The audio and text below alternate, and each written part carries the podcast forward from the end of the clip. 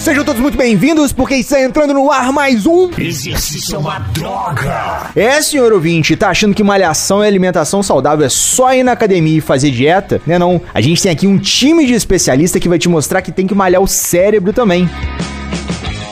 Prenda uma respiração porque o cara chegou. Seja muito bem-vindo, Luiz Lima. Ó, hoje eu vou roubar uma frase do nosso convidado e vou adaptar ainda por cima.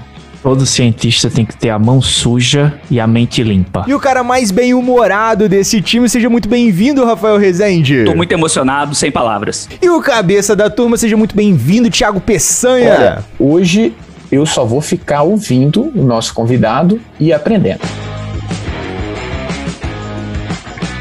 This production is supported by funding from the Physiological Society. Esse programa foi desenvolvido com o suporte da Physiological Society. E no programa de hoje temos aqui Pedro Halal, ele que é epidemiologista, professor da Escola Superior de Educação Física da Universidade Federal de Pelotas e coordenador do EpiCovid, o maior estudo epidemiológico sobre o coronavírus no Brasil. O professor Pedro Halal é um dos sócios fundadores da Sociedade Brasileira de Atividade Física e Saúde e também é editor-chefe do Journal of Physical Activity and Health e atuou como reitor da Universidade Federal de Pelotas entre 2017 e 2020. Seja muito bem-vindo, Pedro. Hoje eu vou falar como que a conversa mais dura, mais trash que eu tive na minha vida acabou se tornando os artigos científicos mais importantes que eu publiquei na série do Lancet em 2012. E eu sou o Felipe do Carmo, aumente o som porque tem muito conteúdo novo chegando para te mostrar que fazer exercício é uma droga.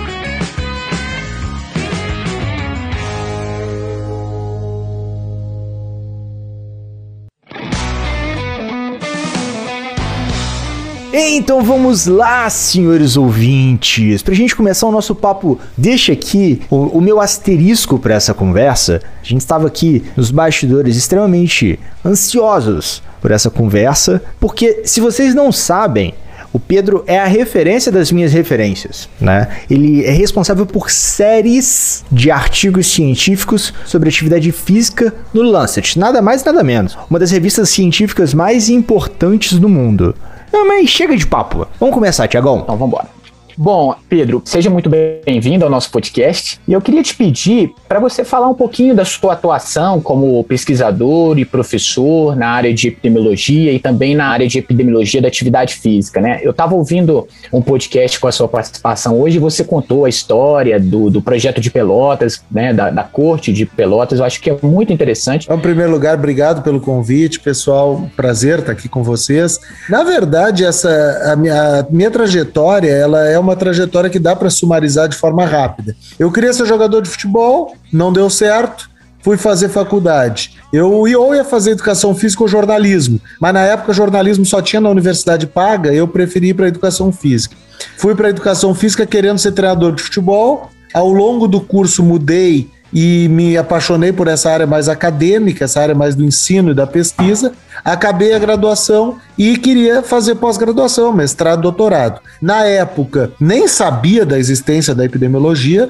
Fui procurar, tinha mestrado em Porto Alegre, tinha mestrado na Faculdade de Educação aqui em Pelotas e tinha os mestrados mais, mais distantes. Mas aí me vieram com essa informação de que aqui em Pelotas tinha um mestrado em epidemiologia, que era o melhor do Brasil. Aí a primeira coisa que eu perguntei, tá, mas o que, que é epidemiologia? Não sabia nem o que, que era. Acabei uh, fazendo a seleção, me informando melhor e vi que tinha um espaço gigante de pesquisa, porque a epidemiologia basicamente é a ciência que estuda doenças nas populações. E a atividade física é um dos fatores mais importantes de risco para doenças nas populações. Acabou que virou uh, uma grande área da educação física. Hoje, praticamente todos os programas de pós-graduação do Brasil têm uma linha de pesquisa em atividade física e saúde, epidemia da atividade física, e com isso. Uh, junto com outros colegas, eu, me, eu, eu fiquei naquela primeira geração de pesquisadores dando conta dessa, desse assunto. E aí, uh, fiquei fazendo pesquisa nessa área por muito tempo, e aí a gente pode conversar mais sobre isso ao longo da nossa conversa. Você comentou aí de dois pontos que eu gostaria de abordar agora com você que é primeiro, né, essa relação da atividade física com as doenças, né, é, e segundo a sua própria atuação como pesquisador na área da epidemiologia da atividade física, né, eu acho que é, o que eu vou te perguntar, acho que mistura essas duas coisas, né? Então, é, eu gostaria de iniciar esse papo, essa conversa, trazendo as séries do Lancet, né? Para quem não sabe, o Lancet é uma das maiores revistas médicas do mundo, né? Hoje em dia ele está muito em voga porque tem saído muito, muitos estudos do, da Covid-19, né?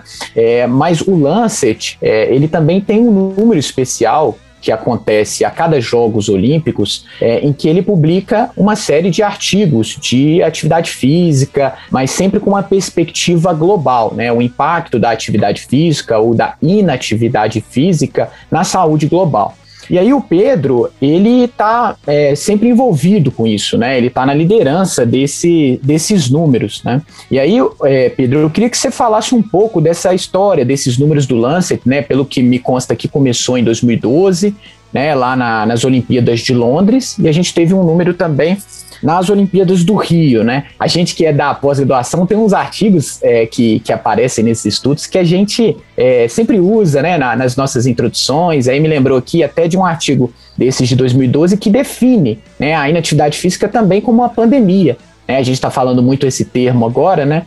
E aí eu queria que você comentasse um pouco disso. Então, a inatividade física também é uma pandemia, por quê? E o que, que você gostaria também de destacar mais desse, desses números do Lancer? Cara, é, essa é uma história boa de ser contada assim para o podcast, fica maravilhoso, né? Porque assim, ó, essa série que foi publicada em 2012, ela começou na verdade em 2008. O que que aconteceu? Eu na época tinha encerrado meu doutorado e eu fui convidado pelo meu orientador de doutorado para participar de um artigo numa série que ele estava liderando, que era uma série de artigos sobre desnutrição materno infantil e um dos artigos foi sobre os impactos em longo prazo da desnutrição. Eu fui convidado, acabei entrando num dos artigos, e aí a gente fez reuniões, me lembro de uma reunião em Baltimore, nos Estados Unidos, e a gente, eu entendi como é que funcionava as séries do Lance. E naquela época eu pensei, cara, tem que ter uma série igual a essa de atividade física. Atividade física é mais importante que desnutrição materno-infantil. E aí eu botei no papel uma proposta, uh, convidei quatro colegas de outros países para participarem da escrita da proposta comigo. E aí mandei a proposta para o Lancet.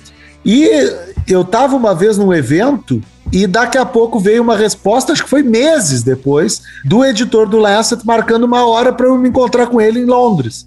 E aí eu olhei, nós estava não tinha como. Eu eu estava morando lá fazendo pós-doc na época, não tinha como. Até pensamos se algum outro colega podia vir junto, mas não tinha, era só eu que podia ir na reunião. Eu era o proponente, então foi comigo a reunião. E aí, cara, essa reunião, ela, eu nunca contei essa história por escrito. Eu deveria contar essa, é uma história marcante para nossa área. Quantos anos você tinha? Desculpa, essa pergunta é importante para mim como acadêmico, mais do que para o podcast. Eu tinha, isso aí foi, já deve ter sido 2010. 2010 eu tinha 30 anos de idade. 30. Pergunta delicada.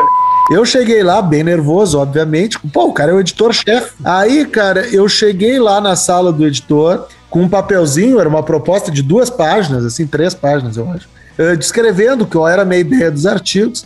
E apresentei, mas nervoso, achando, pô, o cara é o editor do Lessa, o editor-chefe, o cara vai ter 10 minutos para mim. Aí eu apresentei em 10 minutos qual era a ideia do, do projeto.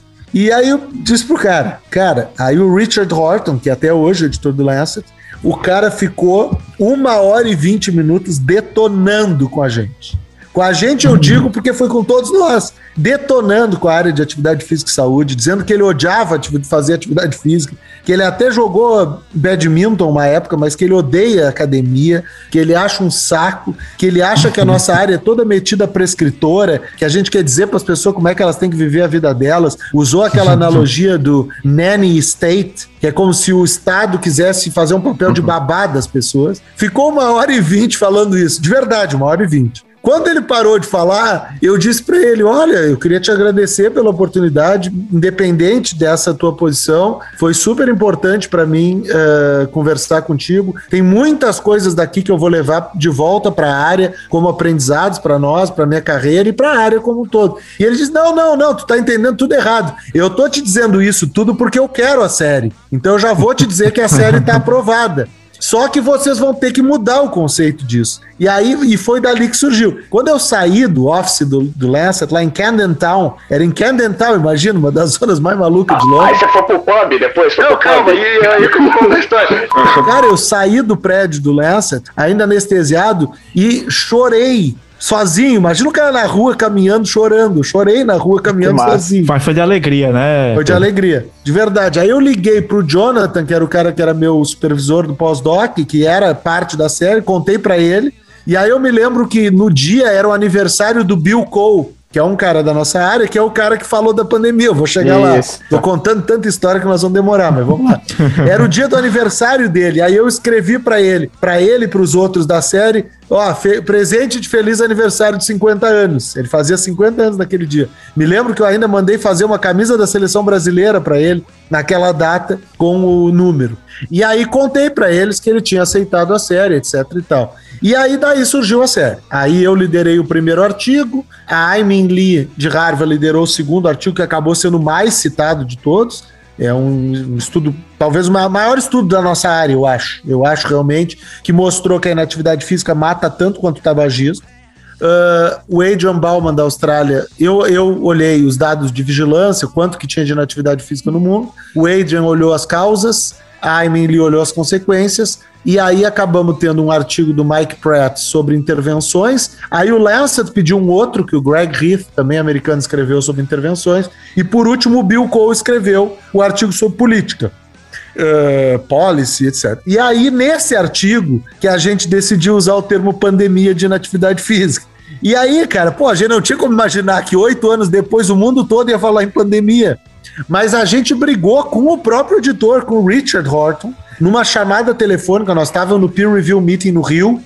Uh, a editora da série, a Pam, estava aceitando usar o termo pandemia e o Richard, que é o editor-chefe, entrou na reunião por telefone para dizer que de jeito nenhum, que usar o termo pandemia era errado. Né? E aí o Bill Cole entrou numa discussão com ele, disse não, é pandemia. Porque olha os critérios de pandemia, tem que afetar muita gente, tem que ser grave, tem que desrespeitar a barreira geográfica e a inatividade física preenche todos os requisitos. E aí o Richard acabou se convencendo e a gente usou o termo pandemia. Em 2012, se a gente imaginasse o momento atual, não sei que se a gente teria usado ou não. Mas é por aí essa história. Desculpa demorar demais, mas essa é uma história boa, especialmente para os alunos aí que vão nos acompanhar, para a população em geral. É legal. Talvez o momento mais emocionante da minha carreira como pesquisador é a primeira vez que eu conto aqui no podcast de vocês. Legal, Pedro. A gente agradece e a gente se emociona junto porque a gente entende assim a dificuldade, né, de um pesquisador de, de publicar o seu artigo, né, qualquer artigo.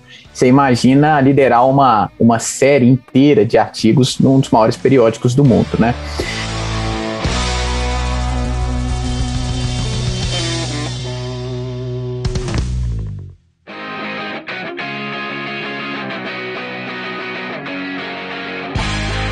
É, Pedro, você citou também aí política, política pública, né? E a, a gente sabe que não, necessariamente, né, fazer boa ciência vai se refletir em políticas públicas voltadas para a população, né? E aí é, a gente ouviu você é, num podcast falando que é, os melhores países do mundo em termos de epidemiolo- epidemiologia não foram aqueles que combateram, por exemplo, melhor o Covid-19. Você até usou o exemplo da Inglaterra, né? Eu queria usar isso como pano de fundo para trazer essa discussão para a atividade física. Né? Então, assim, o Brasil é uma potência de, de pesquisas em ciências do exercício, isso já é até numerado né, como um dos países que mais publicam artigos científicos. Você tem assim essa liderança que você acabou de comentar, né, esses trabalhos do Lancet, inclusive, eles almejam isso, né, influenciar políticas públicas de saúde, mas quando a gente olha para os números de inatividade física na população mundial, mas também especificamente na população brasileira, esses números ainda estão muito altos. Né? Eu que eu queria saber de você é justamente essa distância né, entre a ciência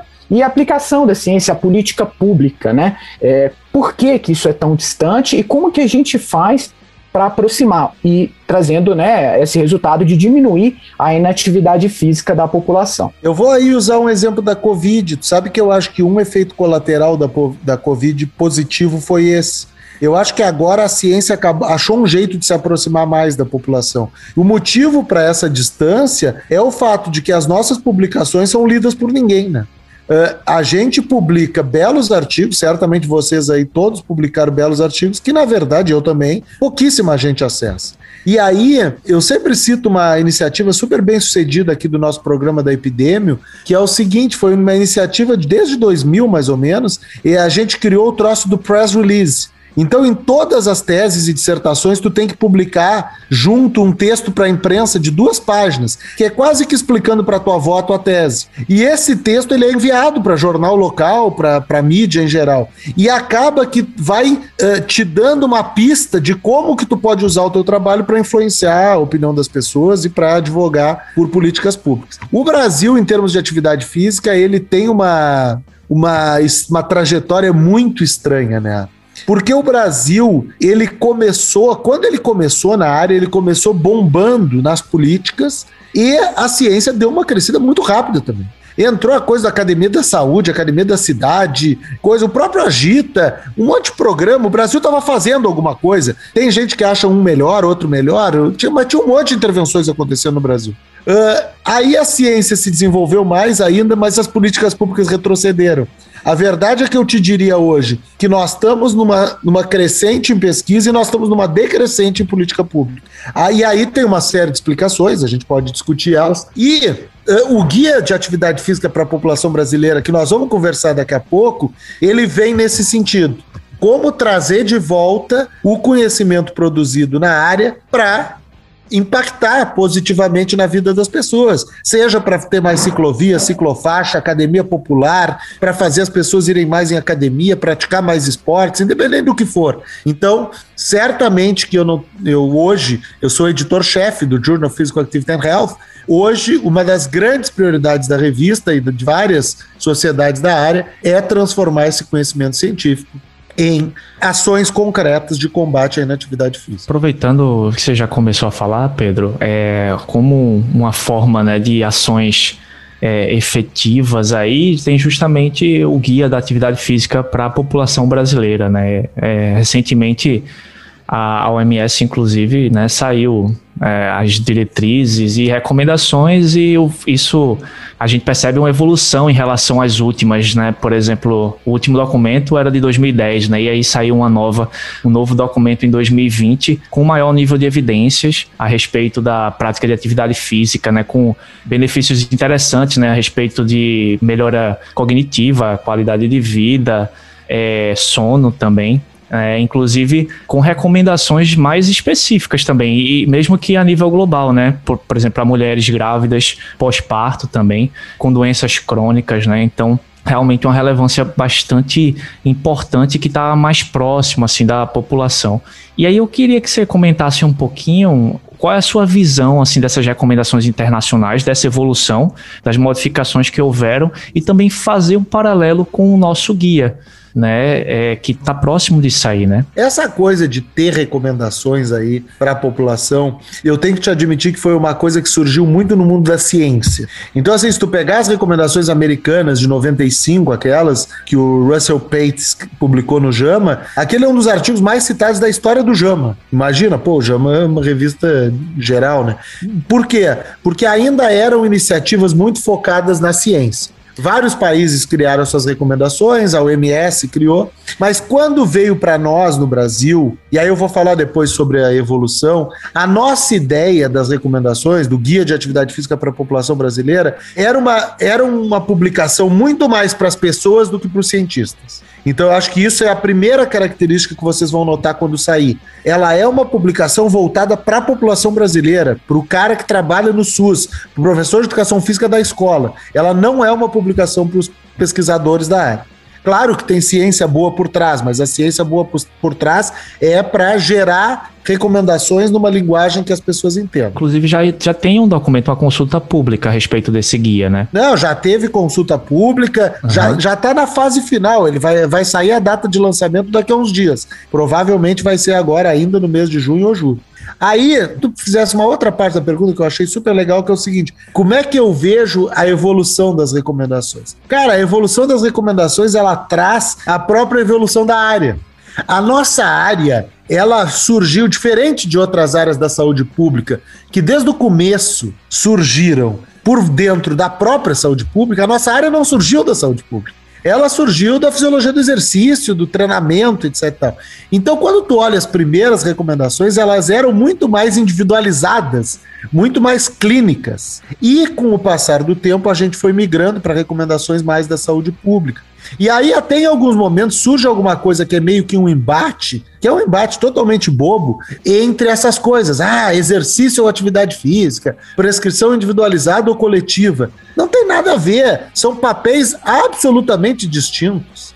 A, prescrição individualizada, ela, como o nome diz, ela é de pessoa para pessoa. Ela requer o profissional, ela requer uh, a individualidade biológica ser considerada. A outra lógica é que a saúde pública tem que tratar da população também. E aí nós precisamos, como é que tu faz medidas para uh, para lidar com a inatividade física populacionalmente? Tu bota uma academia popular, tu cria uma ciclovia, tu fecha ruas nos finais de semana para as pessoas caminharem. Então, assim, são medidas diferentes com objetivos semelhantes. Então, assim, eu vejo que as nossas recomendações elas foram evoluindo, mas, mas acho que estão começando a passar do ponto. Aí eu preciso dizer isso, Luiz.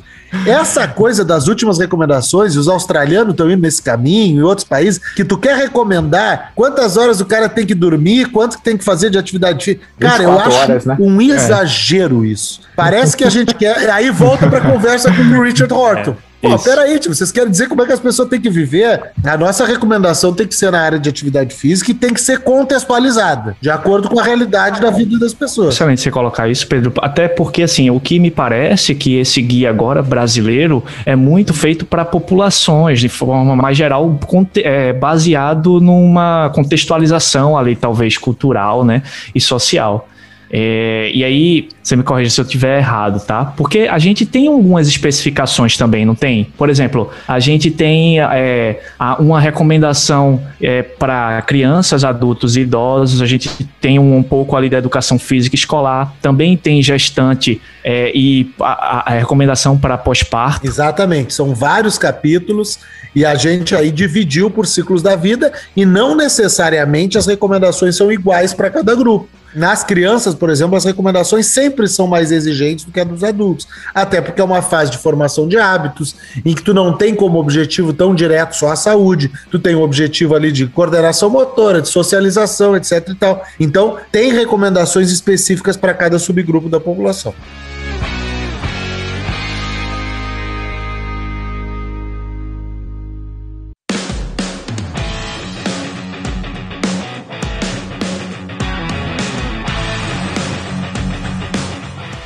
E aí, Pedro, é uma, é uma preocupação aqui, a gente já debateu isso, inclusive, em, em outros episódios, né? Qual, qual, é o esforço ou estratégia que é utilizado para tornar público isso, né? E aí eu vou dar como exemplo aqui o guia alimentar. A gente tem um guia alimentar para a população brasileira que é extremamente elogiado, inclusive mundialmente. Mas é engraçado porque poucas pessoas conhecem ele, né? Então, qual é a solução disso se a gente pensar agora do ponto de vista né, do guia de atividade física para a população brasileira? Como que a gente consegue tornar público ele a ponto de chegar nas pessoas, né? Olha, isso uh, entra aí na, na próprio conceito do guia. Quando eu fui convidado para liderar esse projeto, e aí é até engraçado, né? Porque eu fui convidado para liderar esse projeto no governo Bolsonaro, tanto esse quanto o Epicovid. Eles se arrependeram, será? é, se arrependido. Tanto que no, no, lançamento do guia eu não vou, não vou ser eu que vou estar lá. Porque realmente, se eu estiver lá, vai gerar uma tensão que não precisa. Mas na verdade, assim, ó.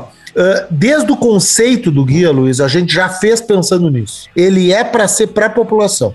Então a gente criou uma série de mecanismos e até foi feita um, uma nova meta no projeto, especificamente sobre disseminação do, do guia. E aí a gente vai fazer cursos para profissionais que estão na ponta, cursos para gestores, legal, peças publicitárias. A nossa ideia é que o guia se torne algo que chegue na mão das pessoas no Brasil todo. Se a gente vai conseguir ou não, aí a gente não sabe, mas a gente está fazendo um esforço grande. Campanhas de mídia, campanhas de rede social. A ideia do guia, do guia de atividade física para a população brasileira, é que ele bombe, realmente bombe na população. Não sei se vamos conseguir, ainda estamos naquela fase que a gente está acreditando, mas pode ter certeza que esse é o nosso objetivo. Esse não é um guia para ser publicado e ficar na gaveta. Podem ter certeza que nunca foi essa a intenção e acho que não vai ser essa a prática. Pela própria forma como ele foi concebido, a escrita, as ilustrações são todas para o público em geral. Então eu acho que a gente vai conseguir chegar lá. Não sei se conseguiremos uh, mais ou menos do que o guia alimentar. Não sei se conseguiremos mais ou menos do que outras recomendações de atividade física de outros países, mas se eu tivesse que dar um voto de confiança para nós mesmos, eu acho que o guia vai conseguir atingir bastante gente, porque ele foi concebido desde o princípio dessa forma. É muito difícil tu fazer isso com um documento que foi concebido de outra forma. Mas já que esse documento já foi concebido assim, acho que tem um potencial de atingir muita gente. É, rapidamente, só dizendo que aqui no, no, nosso podcast e também lá no Instagram do Ciclo de Fisiologia, a gente tem também esse objetivo, né, de divulgar esse tipo de iniciativa e com certeza na hora que o guia sair lá, vão, vai sair post, vai sair programa especial aqui do podcast e a gente vai entrar nesse esforço aí. É, se depender da gente, divulgando o tambo aqui, né? Então vamos, uhum. vamos continuar. É, eu só pensando nisso aqui, a gente tem lá aquela meta, né, da OMS de reduzir a inatividade física em 15% até 2030. E aí a gente já comentou várias vezes da importância de como o Brasil é um celeiro de bons pesquisadores, inclusive relacionados à atividade física, né? E a gente tem bons artigos nesse sentido. Você fazendo esse contraponto, assim, a gente tem que atingir, ou pelo menos a OMS pensa numa num número assim muito abaixo de inatividade física do que a gente tem hoje, né? A gente como Brasil, em termos é um, é um exponencial de publicações, né? E será que a gente essa relação assim, a gente ainda está muito longe de, de chegar nesse aspecto, reduzir em 15%? Eu acho que infelizmente a gente está longe, sim porque eu vejo ainda que a OMS ainda está numa fase mais de estruturação assim da coisa da atividade física. Essa que é a verdade. A Organização Mundial de Saúde ela não tinha estrutura quase que nenhuma para lidar com a atividade física e agora, faz uns anos, começou a criar essa infraestrutura. Então eu acho que a, a meta de 15% é uma meta muito bem pensada e ambiciosa, mas sinceramente eu não vejo que nós estamos caminhando nesse sentido. Sinceramente acho que nós ainda estamos bem longe de chegar nessa meta tenho que te dizer isso com um pouco de dor no coração, mas eu acho que é a resposta mais honesta que eu posso te dar. Não, mas eu acho isso ótimo do ponto de vista da honestidade, assim, porque a gente percebe o quanto que a gente tem que trabalhar ainda. Exatamente. não adianta ser só é, e ter muitas excelentes pesquisas se a gente não está conseguindo reverter isso em população ativa, né? É, então a gente precisa trabalhar bastante, né?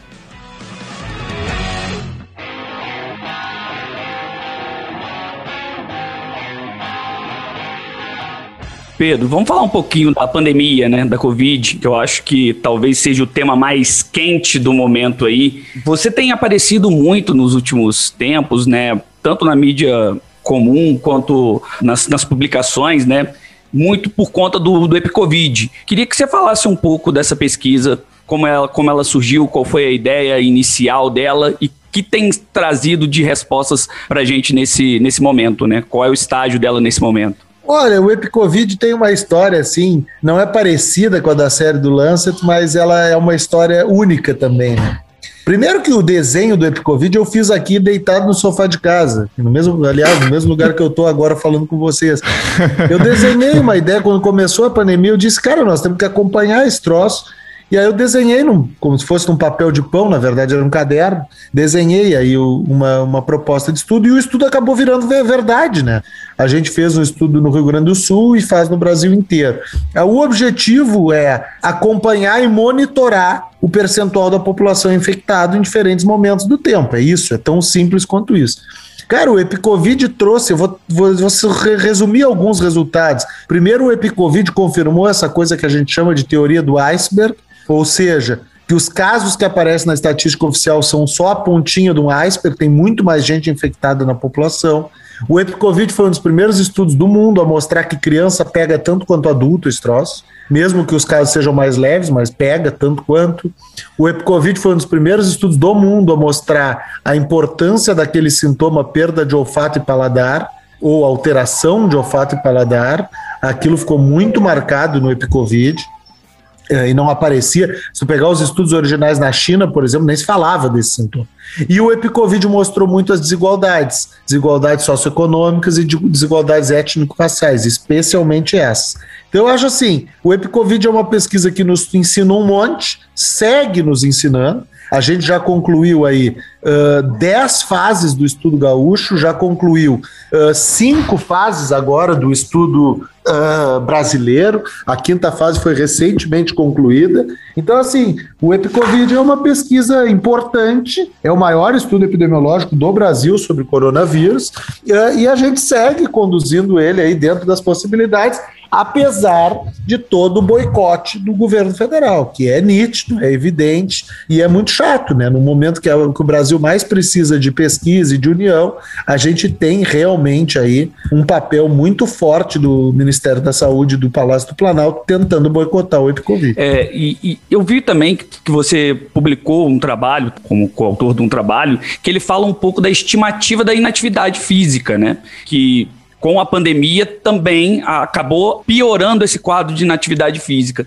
Como que a gente combate isso? Como seria uma forma da gente fazer o, o, combate a essa inatividade física durante a pandemia? Olha, Rafael, na verdade, assim, ó, a gente tem que usar soluções criativas. Se tu pegar algumas cidades, por exemplo, exatamente para evitar aglomeração no transporte público, fizeram investimentos maciços. Uh, ou massivos, na verdade, em uh, sistema de transporte por bicicleta, em estímulo à caminhada. Londres é um exemplo, Berlim, vários outros lugares. Então, assim, essa é uma maneira direta. Tu usa a pandemia a favor da atividade física em vez de usar contra a atividade física. A gente tem que entender que a atividade física é prioritária nesse momento, mas a gente não pode que as oportunidades de atividade física se tornem focos de disseminação do vírus. Isso gerou uma polêmica na área no começo do ano passado, pessoal das academias meio que brigando com essa nossa posição, dizendo que a atividade física era essencial, mas as academias não eram necessariamente essenciais.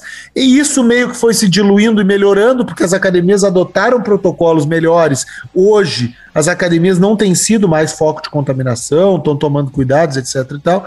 Mas o que a gente tem que tentar é que a população siga ativa, seja no momento da pandemia, mas especialmente, Rafael, e aí eu vou entrar nisso, até porque eu fui convidado para um seminário da OMS daqui a umas duas, três semanas sobre isso, especialmente no pós-pandemia.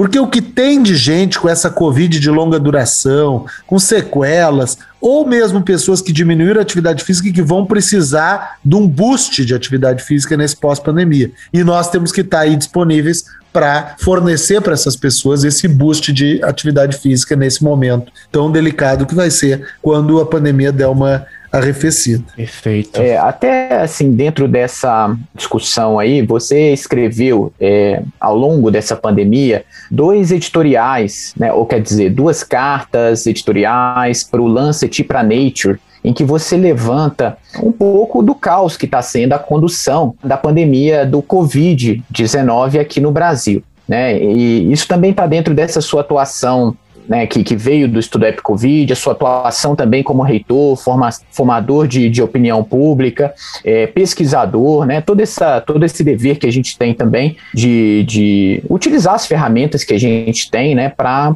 para trazer algum benefício para o mundo, né? Eu queria que você comentasse um pouco disso, do, do, de onde que surgiu a ideia de fazer esses documentos, né? E qual foi o impacto disso. Cara, o, primeiro que o impacto individual foi que eu come, aumentei o número de haters e um de uns malucos que me ameaçando. Esse é o impacto mais direto. Assim. Ameaça? Ameaça mesmo? Ameaça, que loucura. Assim, é, denunciado, que o Polícia Federal investigando, tudo isso. Mas assim, cara, a minha sensação desde o começo dessa pandemia é que nós temos que arranjar um jeito de ajudar. E se tu pegar lá no começo, a gente tentava ajudar com o Ministério da Saúde, que também tentava ajudar, e um Palácio do Planalto que tentava atrapalhar. E depois juntou o Palácio do Planalto com o Ministério da Saúde, os dois jogando contra desde a entrada do Pazuello.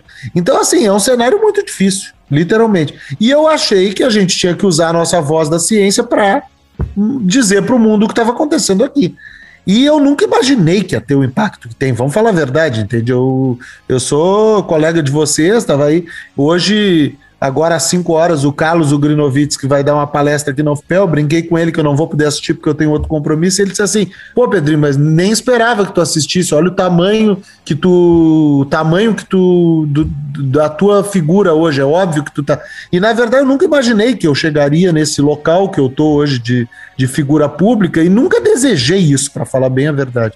Mas era necessário. E eu escrevi aquele artigo, que aquele editorial que foi para o Lancet, o comentário do SOS Brasil, quando eu fui pessoalmente atacado. Depois fui convidado para escrever para Nature Medicine um comentário. E, e assim, tem outros saindo. Teve uma reportagem da Science, teve uma reportagem da Nature. Além dos artigos científicos, teve reportagens. O Lancet fez uma reportagem que estão dando oportunidade para que a gente fale do que está acontecendo no Brasil. E isso é bom, porque a comunidade internacional coloca pressão, e isso ajuda, porque fura um pouco essa bolha brasileira que fica tratando tudo como se fosse uma pauta política. Então foi daí que surgiu, e eu acho que está fechando aí uma grande mobilização em torno da ciência, que é muito importante.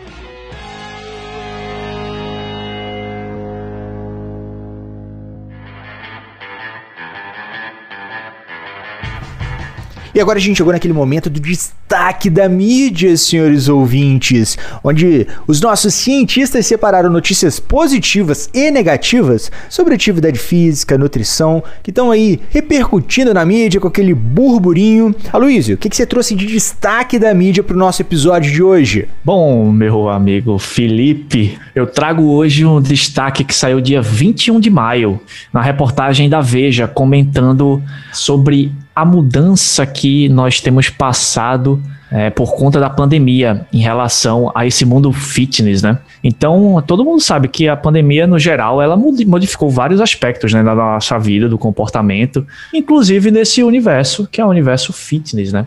É, nessa reportagem, o professor Bruno Gualano, que inclusive, inclusive estará nesse podcast aqui, então espera aí que vai vir coisa boa pela frente ele comenta da importância né, da atividade física para redução do risco de doenças nessa reportagem. E aí ele fala, inclusive, que os treinos virtuais eles ganharam terreno né, durante essa, esse tempo. Inclusive, o, o Colégio Americano de Medicina do Esporte colocou os treinos virtuais como uma tendência fitness, em primeiro lugar, viu? E é claro que isso exigiu uma adaptação muito rápida dos professores, né?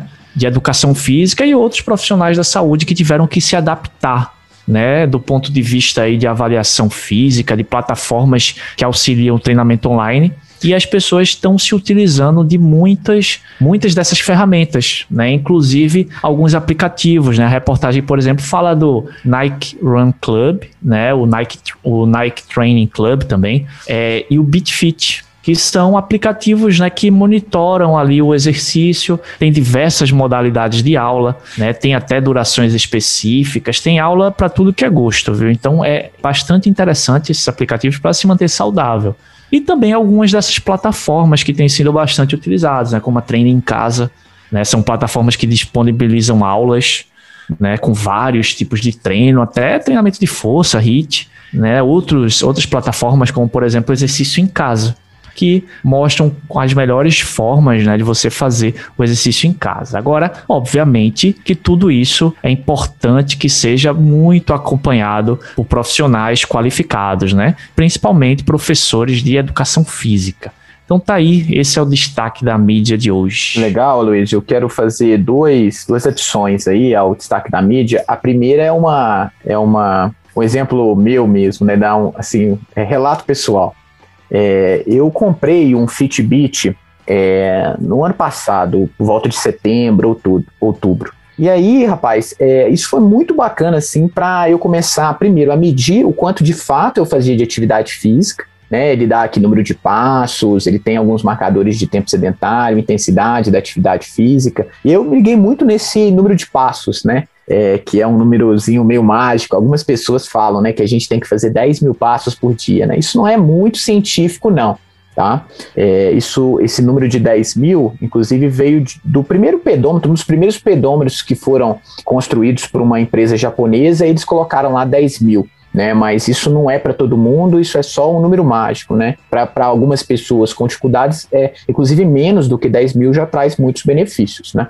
E, mas, mas assim, o, o, esse reloginho, né? Esse smartwatch foi assim, fundamental para mudar um pouco da minha perspectiva sobre a atividade física que eu estava fazendo, né? Eu tinha a cabeça muito do exercício físico e depois eu comecei, além do exercício que eu tento fazer ao longo do dia, eu tento sempre dar os 10 mil passos para complementar, né? Para ter uma, um estilo de vida fisicamente ativo.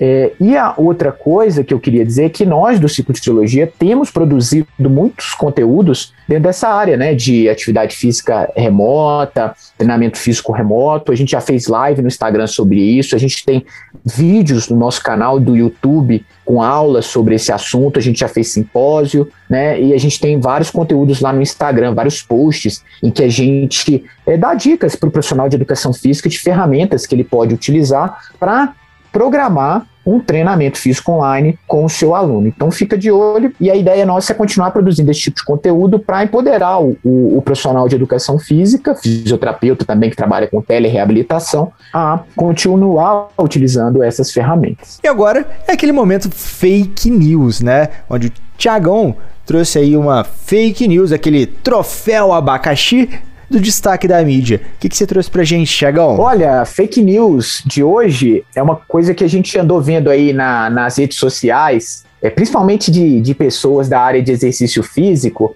é, que, que se interpretam é, erroneamente as evidências científicas, que é essa noção de que a atividade física pode melhorar a resposta vacinal contra a Covid-19. E aí eu queria direcionar essa possível fake news, na verdade eu quero perguntar para ele né, se é fake news. Aloysio, isso é verdade ou é fake news? Essa daí é fake news, eu pode carimbar aí carimbo de fake news do ano, né? Porque isso daí que o Thiago tá fazendo o símbolo de carimbo aqui, vocês não estão vendo. Carimba aí! Parece coisa de futebol, né? Véio? Carimba aí, velho. Fake news. As pessoas, né, tentam utilizar para tentar justificar alguma coisa ou para falar que o exercício é a cura de todos os males do mundo, tentam catar informações que às vezes não fazem muito sentido, né? Inclusive, pessoas com muitos seguidores, Instagrams, assim, grandes, divulgaram essa informação que é falsa. A gente não tem nenhuma informação que a melhorar ou aumentar a atividade física aumenta também a resposta da vacina contra a Covid. E aí eu explico. Recentemente saiu um artigo de Chestin, 2021, ele é bem recente mesmo, tá? É, mostrando o efeito da atividade física na melhora do sistema imunológico e também na melhora da resposta a algumas vacinas. Perceba a primeira informação: algumas vacinas, nenhuma dessas é a Covid. Uma das vacinas tratadas a, a, no, no, estudo lá de Chestin foi H1N1, por exemplo. Né? Nenhuma das que ele comentou tá, tem relação com a Covid. Esse foi o primeiro erro das pessoas. O segundo erro é que essa resposta da atividade física em melhora a vacinação, ela acontece realmente, mas ela é muito pequena e só em vacinas específicas que o artigo trouxe. Então a resposta da atividade física ainda é muito pequena. O que, que isso significa? É, a gente ainda não tem evidência suficiente para falar isso em larga escala. Então a gente precisa ter muita consciência de como essa informação está sendo vinculada. Inclusive, se vocês quiserem aprofundar um pouco mais nesse assunto e olhar a discussão sobre esse artigo, vai lá no nosso canal do YouTube que a gente preparou um vídeo especialmente para falar disso. Um vídeo super curto, tá? Tem sete minutos. A gente pega o artigo, abre ele lá e fala detalhe por detalhe a respeito disso. Então corre lá no YouTube, é, compartilha essa informação também. Não compartilha fake news. É, duas coisas sobre isso. Uma é que pode ser que daqui a pouco apareça um estudo mostrando que a atividade física ajuda na resposta da, da vacina contra a Covid-19. Eu sei que tem estudo, inclusive na Universidade de São Paulo, testando isso. Né? E aí, na hora que sai o estudo, a gente vai divulgar. É, e não quer dizer que aquela pessoa que estava falando isso antes estava certa, porque à luz das evidências que a gente tem hoje, essa pessoa está errada, e porque a, o conhecimento é esse que o Luísio falou. A, o, a gente está aqui na fronteira do conhecimento. Esse artigo que o Luísio comentou foi publicado há duas, três semanas. Né? Então, hoje essa é uma informação errada. Se daqui a ciência ela é flexível, ela é e ela muda, né? Daqui a pouco os, os estudos começarem a acontecer e mostrar esse benefício, a gente vai ser o primeiro a apontar esse estudo aqui, porque é também do nosso interesse é demonstrar potenciais efeitos da atividade física sobre essa resposta vacinal. Né? E a claro. outra coisa que preocupa é que tipo de é, é, impacto que uma mensagem dessa pode ter né? De repente a pessoa fala assim: ah, vou, é, já que a atividade física melhora a resposta é, vacinal à Covid, eu vou lá para a academia, eu vou fazer muita atividade física e depois eu tô, é, faço a minha vacina e estou protegido contra a Covid. Nada disso é certo, várias dessas coisas podem aumentar o risco, então é importante que as pessoas se atenham às recomendações, às evidências vigentes, senão a esse tipo de alucinação aí que algumas pessoas da nossa área tendem a tentar emplacar. E claro que não poderia faltar aquele momento consulta fria do ouvinte, que o ouvinte manda aquela pergunta via direct ou via Telegram e os nossos especialistas respondem. O que, que os nossos ouvintes mandaram essa semana, Rafael? Bom, o Juan Macedo perguntou quais são as principais é, dificuldades da carreira acadêmica e o que vocês poderiam dar de conselhos para quem está começando uma carreira acadêmica dentro da educação física. Cara, é, eu li um paper sobre isso outro dia que ele trazia umas mensagens tão pessimistas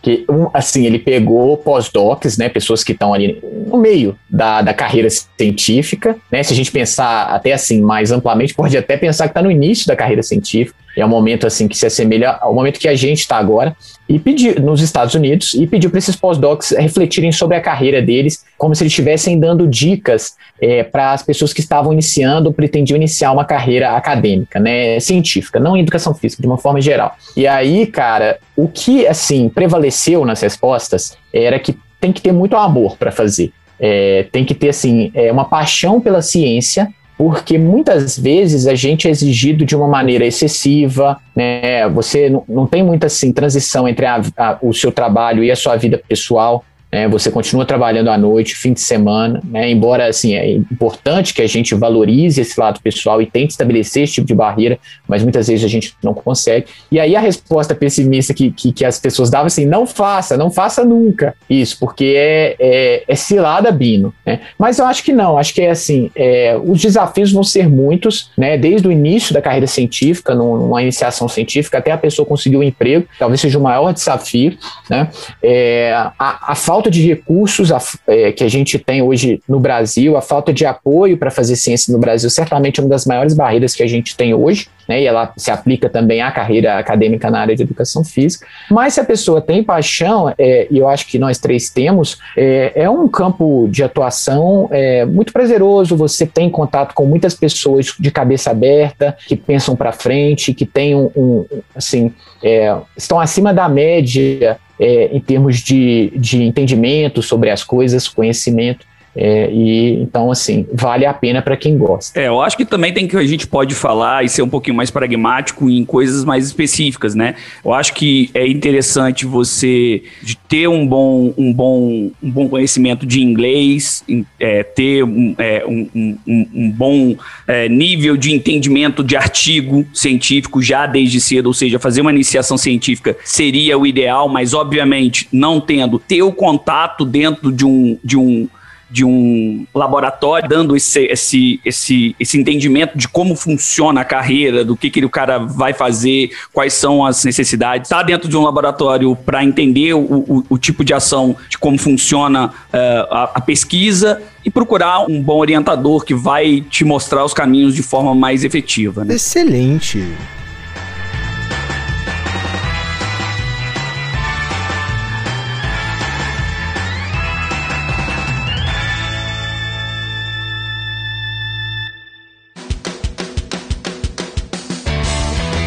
E estamos chegando ao final de mais um episódio drogado, senhores ouvintes. Sim, passou rápido o nosso papo de hoje com ninguém mais, ninguém menos que Pedro Halal, a referência das minhas referências.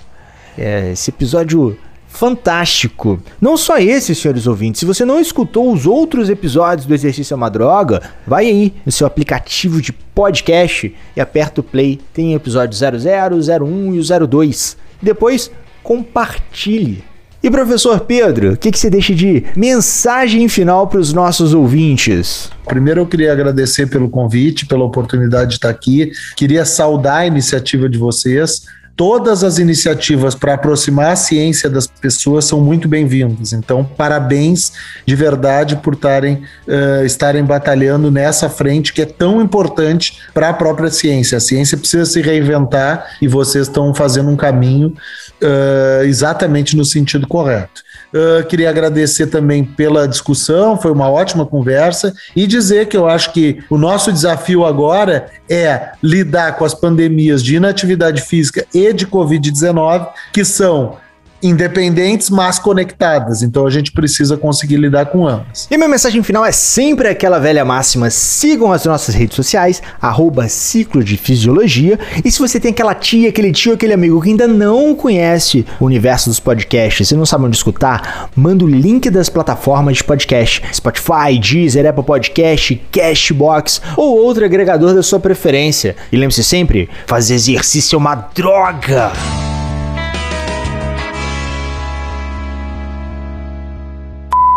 Rápido, mano. Foi rápido, meu Deus do céu, tô suando. Pizza. A hora que ele falou que precisava de uns 10 eu, minutos. Eu, eu gelei que ele falou. Eu falei que ele falou, não, a gente comeu 30 minutos, né? Eu, eu, eu, eu gelei. Eu segurei ela. Não, você tinha que segurar, você não tá nem doido. Se ele não falasse, eu ia falar, velho. Você é doido. Ó, vamos, vamos, que daqui a pouco tem uma reunião também. Ah, vamos lá. É, Achando vamos, que só Pedro que é ocupado aqui é. é.